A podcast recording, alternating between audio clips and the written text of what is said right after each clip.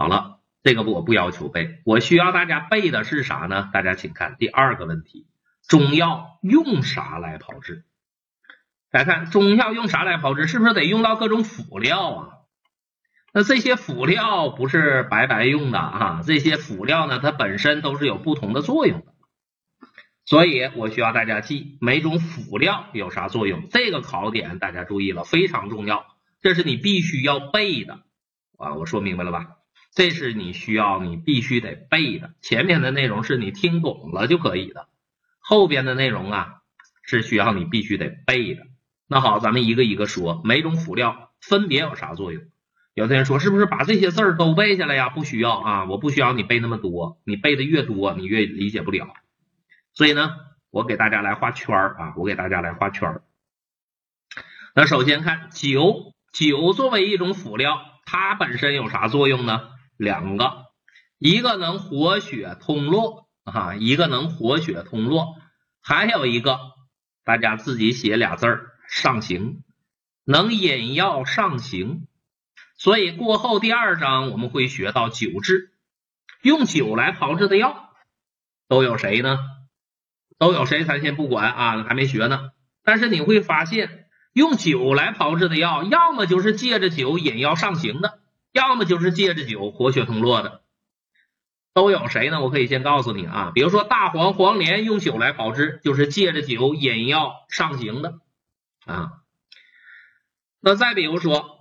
当归、川芎、丹参、白芍用酒来炮制，都是借着酒活血通络的。好了，酒能引药上行啊？啥叫引药上行？我给大家解释一下啊。比如说黄连，黄连这个药本身是不是清热的？请问黄连是清上中下三焦的哪个热的啊？黄连是清哪儿的热的？生黄连啊，我指的是生黄连。中焦啊，中焦热很好啊。黄连呢，清中焦热的啊，清中焦热的。好了，我把这黄连用酒来炮制，就把黄连这个清热作用借着酒劲儿往上移了。本来清中焦热的黄连，清热作用上移了，不清中焦热了，清哪儿去了？清头目之火。所以呢，黄连用酒来炮制。能发挥清头目之火的作用，那是借着酒干嘛的？引药上行的，对吧？好了，酒有啥作用？一个是活血通络，一个是引药上行，就记这俩字儿啊，就记这俩就行了。我们再来看醋，醋有啥作用？还是跟我一起来画圈，就记俩字儿，一个是引药入肝，一个是散瘀止痛啊，一个是引药入肝，一个是散瘀止痛。啊，比如说柴胡相辅，用醋来炮制，借着醋引药入肝，治肝病去，疏肝止痛。另外一个盐胡索、乳香没药、三棱鹅珠，盐胡索用醋来炮制，借着醋来增强散瘀止痛的作用。好了，这是醋，一个是引药入肝，一个是散瘀止痛。蜂蜜呢，大家可以记仨字儿，能补啊，能补中益气。所以甘草、黄芪用蜂蜜来炮制，来增强补中、补脾、益气的作用，还能润燥。润谁的燥啊？这要注意了，润肺止咳，它润的是肺的燥，能润啊，能润肺的燥。所以润肺止咳药也适合用蜂蜜来炮制。再有呢，蜂蜜还能和，能调和缓和药性。因为啥呀？这蜂蜜是不是甜的？甜的是啥？是不是甘味药？甘味药能补，而且能和啊，能和。好了，再看其他的盐，大家注意了，本身能强筋骨、软坚散结，而且盐能引药下行啊，能引药下行，能引药入肾啊。这个需要大家注意了，引药上行的是酒，引药下行的是盐。引药入肝的是醋，引药入肾的是盐。比如说那黄柏，黄柏这个药如果用酒来炮制，引药上行啊，引药上行。而如果这黄柏用盐来炮制，盐黄柏却能引药下行，增强滋阴降火的作用。好了，这要注意了啊，这是盐。姜呢，我建议大家就记俩字儿：止呕啊，止呕。所以呢，降逆止呕的药就适合用姜来炮制了，增强止呕的作用。麻油呢，清热润燥生肌，而且油炸之后的药啊还能变脆啊，油炸之后的药还能变脆。好了，这是液体辅料分别有啥作用？我们再来看固体辅料。固体辅料呢稍微麻烦一点，大家可以挑着字儿来记。比如说米，补中益气，健脾和胃。补中益气，健脾和胃啥意思？你就记个补脾就完了啊。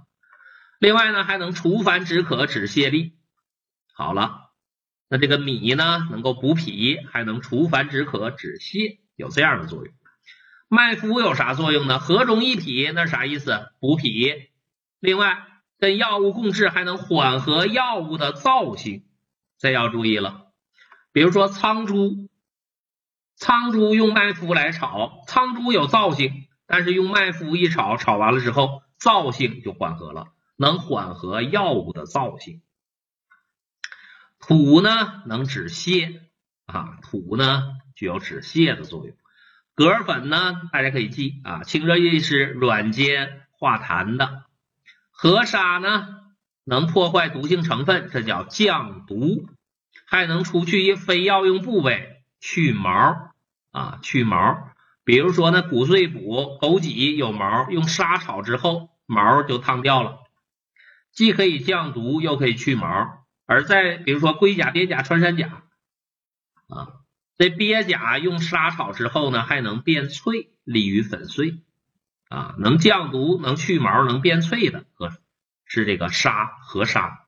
滑石粉呢，能够清热利尿啊，能利尿。好了，这个大家把圈画好啊，其实呢，就是我给大家标记的这些红体字。这个是需要大家要去背的，每种炮制辅料分别有啥用？这个内容考试要考，而且我们过后学第二章会用到啊，这个内容非常重要，大家一定得把每一种辅料分别有啥用，一定要理解啊，因为过后咱们要学第二章的时候还会用到这个考点啊。好了，回过头来呢，我们来看一看。我们研究中药炮制的问题，需要大家重点学两个方面。你要讨论两个问题：第一个，中药为啥要炮制啊？好了，你理解为主，不需要你死记硬背，听懂了就行。第二个，需要你背的考点：中药用啥来炮制啊？这个内容很重要，需要你背的。每个辅料有啥用？中药用啥来炮制？用辅料。那每个辅料有啥作用呢？需要你背下。好了。关于中药炮制的问题，咱们就研究这两个方面啊。那接下来呢，咱们巩固巩固，来做个题，大家看一看，给了一道 B 型题，我们来一起来做一下啊。说能发表散寒、温中止呕的是谁？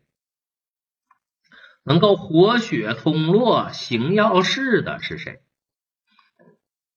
能够肝缓益脾、润肺止咳的是谁？能强筋骨、软坚散结的是谁？大家做一下，看看这个题呢，选啥？止呕的姜能止呕，对吧？活血通络的酒，润肺止咳的米，软坚散结的。盐咸的嘛，咸能软坚散结吗？E A D C，对吧？E A D C 很好，我们同学都对了啊，都对了，很好，五幺同学啊，很好。好了，正确答案选择 E A D C，这个要注意一下啊，我这个答案写错了，我强调一下，答案写错了，别看这个答案啊，E A。D C 啊，E A D C 是正确答案。E A D C，这要注意一下啊，这个答案呢我写错了啊，对不起。好了，其实呢，还有一个考点，这个考点呢，我建议大家先别看啊。这个考点呢，现在呢，我也不讲啊，我也不讲这个内容啊，咱留个小作业啊，咱留个小作业啊。